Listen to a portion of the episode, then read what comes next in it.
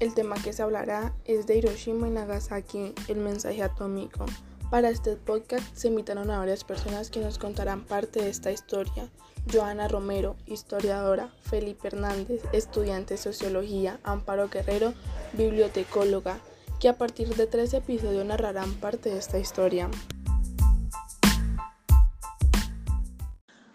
Hablar de los eventos eh, acontecidos en la Segunda Guerra Mundial eh,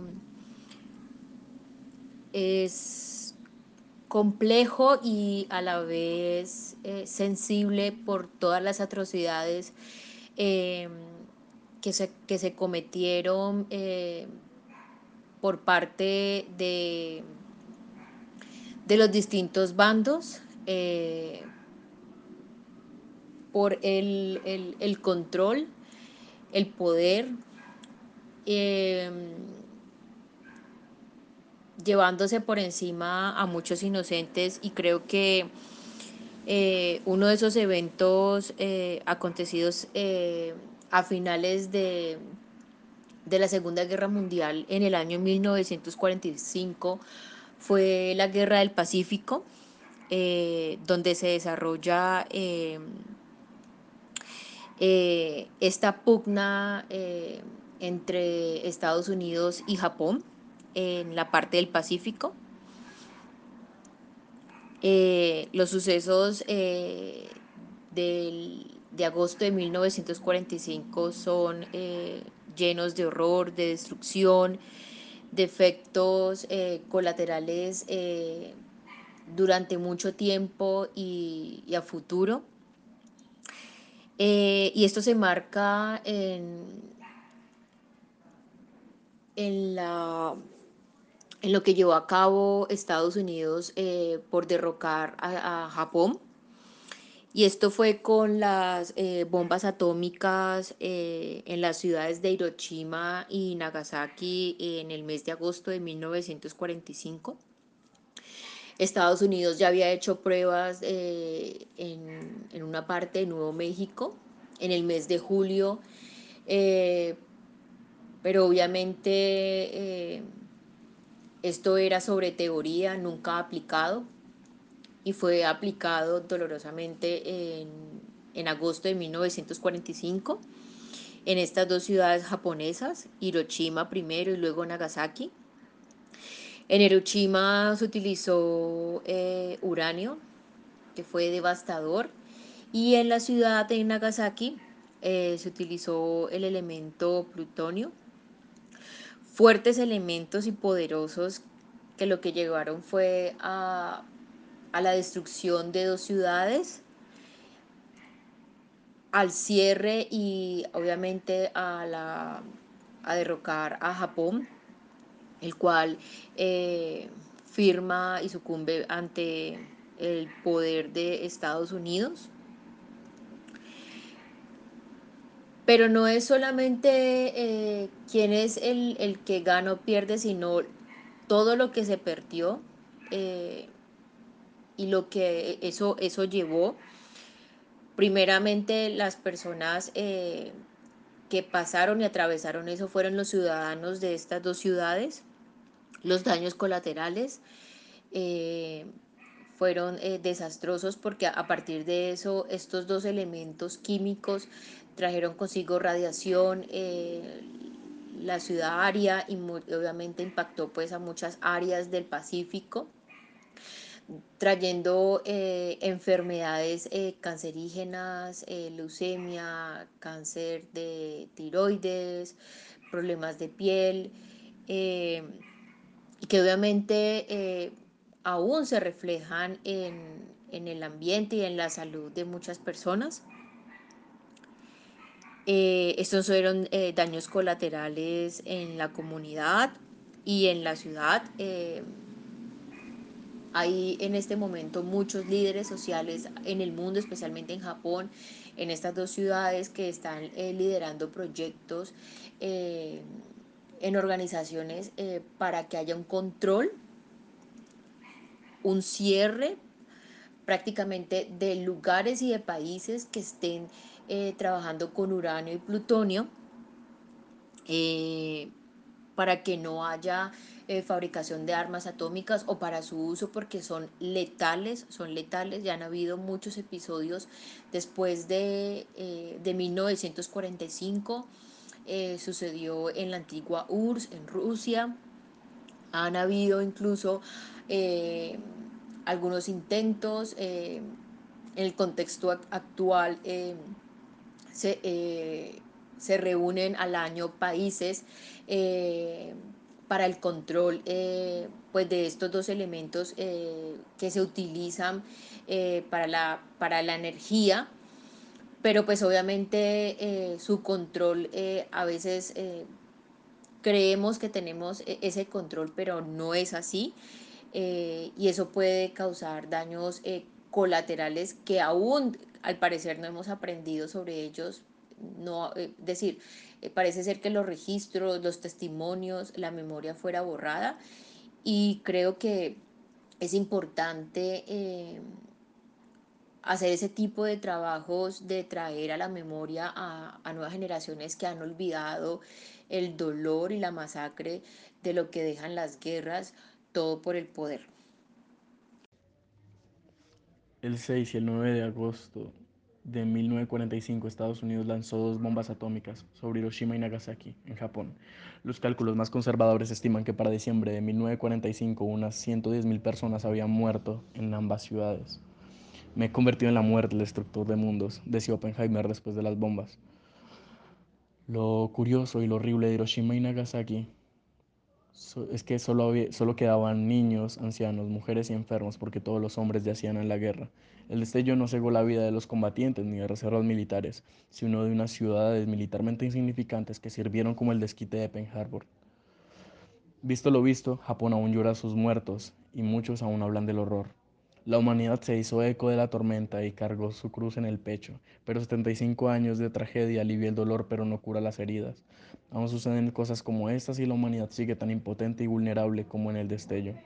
Para expulsar el desastre, Japón hoy sedimentó una cultura de la paz y una excelente difusión del respeto por la Constitución. Y cuando acabó la guerra, los japoneses pensaron que tal vez no deberían ir a la guerra nunca más. Para ellos siempre fue un recuerdo, pero para la humanidad una lección constante de la incoherencia de la razón y el peligro de los aparatos del Estado.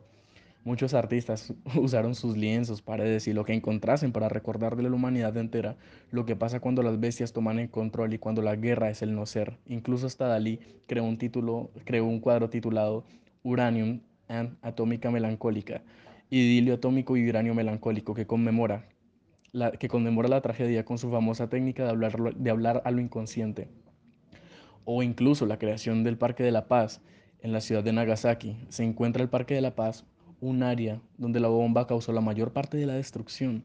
El parque cuenta con impresionantes monumentos, muchos provenientes de diversos países como gesto de la Unión de, de la Unión de las Naciones. En el parque se encuentra el Memorial Hall, donde se, donde se presentan exposiciones, fotos, videos y relatos personales de sobrevivientes de la explosión nuclear.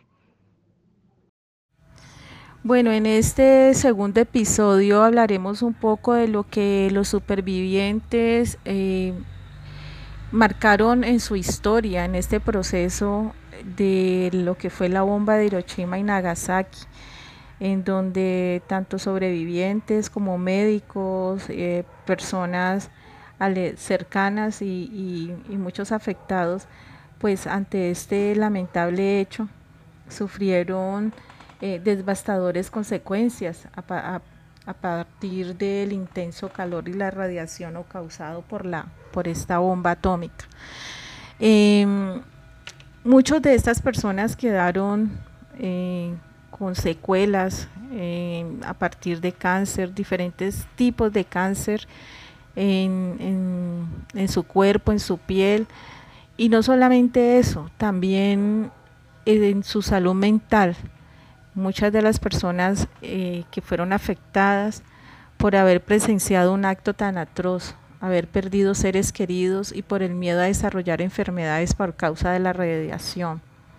Algunos de ellos vieron eh, vivieron eh, y están condenados a estar confinados en un hospital Muchos sufrieron discriminación por su aspecto físico y por la creencia de que acarrarían al acercársele otro tipo de enfermedades. Otros tuvieron con un sentimiento de culpa por no haber podido salvar eh, a sus seres queridos, a sus conocidos, a otras personas. Dentro de este proceso hay varios testimonios que se recogen eh, y que se encuentran en diferentes mm, páginas virtuales eh, donde narran eh, hechos lamentables y situaciones que han causado un dolor impresionante. uno de los médicos llamado Suntaro Ida de Hiroshima dice, traté unos 6.000 pacientes, quizás 10.000, Después de eso no quise continuar mi carrera como doctor. Todas las personas murieron. Las vi una a una, una a otra. No hubo nadie a quien pudiera salvar. Todo, todo me traté también, todavía siento miedo de que me pueda eh, manifestar las consecuencias de la radiación y morir en cualquier momento. Esto lo dice otro eh, médico. Em, dos personas muy heridas se me acercaron y solo decían agua, agua. Yo les di de beber y luego murieron frente a mí. Comencé a culparme porque sentía que los había matado. Me sentí así durante más de 10 años, lo dice Keiko Ogura. Aún siento rabia de Estados Unidos, que haya lanzado la bomba contra gente inocente gente que no tenía manera de defenderse. Lo dice Yokiro Yagusaki. También se siente eh, una discriminación al interior de toda la sociedad japonesa y sobre todo de las dos ciudades afectadas. Las heridas físicas, el temor a que eh, los afectados de la radiación pudiera ser contagioso y los traumas psicológicos de los que se llamaban Ibachuma llevaron a que muchos comenzaran a ser discriminados por su condición. La gente temía que los sobrevivientes tuvieran una enfermedad contagiosa. Decían, hay que separarlos, no hay que casarse con ellos, no hay que tener amistad con ellos. El temor a la discriminación llevó a que muchos ocultaran su condición de ibachuma o de negarse a hablar sobre ello. Aquellos que tenían queloides, crecimiento excesivo de, de, su piel por las cicatrices, en el cuerpo usaban mangas largas para cubrir ese, digamos, estas cicatrices incluso en pleno verano. Pero también existía un poco de culpa esa culpa al miedo y a la discriminación con la que cargaban los ibachumas. Ibachumas se les dio este nombre a las personas eh, quemadas por la irradiación. Eh, muchas veces se les asumió un sentimiento de culpa por haber escapado con vida y haber sido incapaces de ayudar a quienes pedían auxilio. Este sentimiento de culpa de los sobrevivientes les causó un, un sufrimiento por largo, largo tiempo explica una psicóloga eh, llamada Camité. Y hay otros sobrevivientes que recuerdan también eh, este, este evento. Yo al igual que el 90% de los sobrevivientes hubo un sentimiento de culpa porque vi morir a mis familiares y amigos. Después de la exposición vimos bajo los edificios derrumbados pidiendo a muchas personas pidiendo ayuda. No podíamos ayudarlo, estábamos atrapados. Las madres trataban de sacar a sus hijos, era difícil. Luego el fuego se esparció tan rápido que no tuvimos más opción que irnos del lugar. Eso los hizo preguntarse, ¿por qué no pude cumplir con el deber de ayudar a mis hijos hasta el último momento?